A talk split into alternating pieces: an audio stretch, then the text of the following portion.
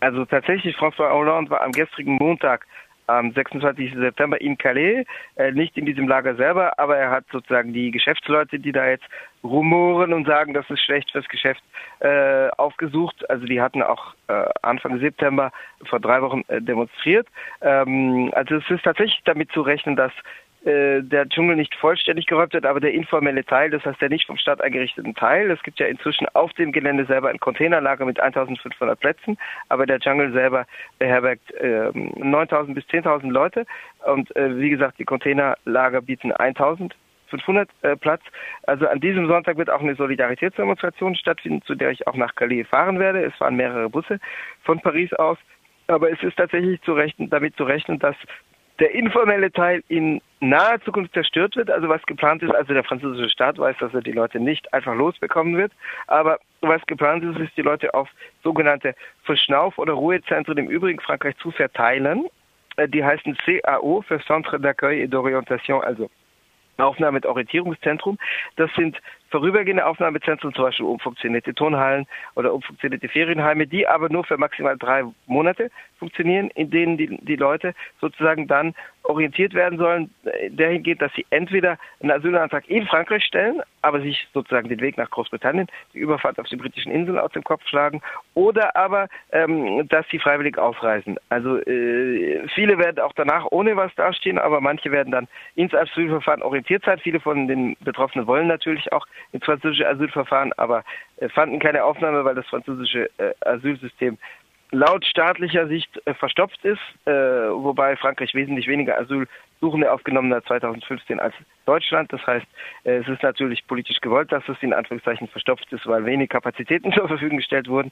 Aber ähm, äh, also sagen wir mal, für viele Leute ist es eine Lösung. Also da der Druck wächst und da die Leute wissen, dass es das Lager in Calais in der bisherigen Form im inoffiziellen oder informellen Teil möglicherweise nicht mehr lang geben wird. Es ist auch so, dass die Leute Schlange stehen an den Bussen und äh, also sozusagen sich dafür bewerben, dass sie äh, in diese Aufnahmezentren aufgenommen werden, weil sie sagen, sonst haben wir gar nichts, sonst stehen wir, wenn wir jetzt uns nicht äh, drum kümmern oder nicht drum uns reißen, dann stehen wir in zwei Monaten ohne irgendwas da. Genau, du hast gesagt, ähm, dass es eine Solidaritätsdemonstration geben äh, wird. Äh, wahrscheinlich wird es ja zumindest auch von Teilen der Bewohnerin äh, durchaus äh, Widerstand gegen die Räumung geben. Mhm. Ähm, was mhm. ist denn äh, zu erwarten, wenn selbst äh, die CGT äh, sich äh, äh, an den Protesten für eine Räumung äh, beteiligt hatte? Ist denn mhm. zu erwarten, dass es doch nochmal auch irgendwie eine stärkere antirassistische Mobilisierung gegen dieses Vorgehen von Hollande geben wird? Oder ist man da doch einfach derzeit in einer so schwachen Situation in Frankreich, äh, dass das äh, Ganze eher breitere Unterstützung erfährt, die Räumung? Also eine Solidarität gibt es auf jeden Fall. Äh, es gibt sie auch vor Ort. Es gibt NGOs, die auch in der Stadt Calais verankert sind. Äh, jetzt ist natürlich alles eine Frage der Relation. Also wenn du sagst stark, äh, also stark heißt, dass es nicht die Mehrheit der Bevölkerung widerspiegelt, die Solidarität, aber dass sie vorhanden und verankert ist, also auch in Schulen und äh, in örtlichen NGOs und so weiter.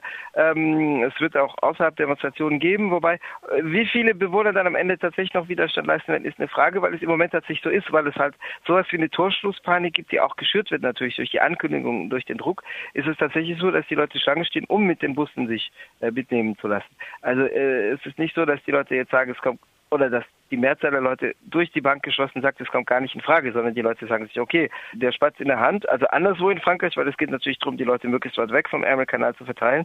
Der, die, der Spatz in der Hand in Metz oder in Toulouse ist besser als die Taube auf dem Dach in Calais, die dann wegfliegt, wenn das, also wenn ich es so bildlich ausdrücken darf.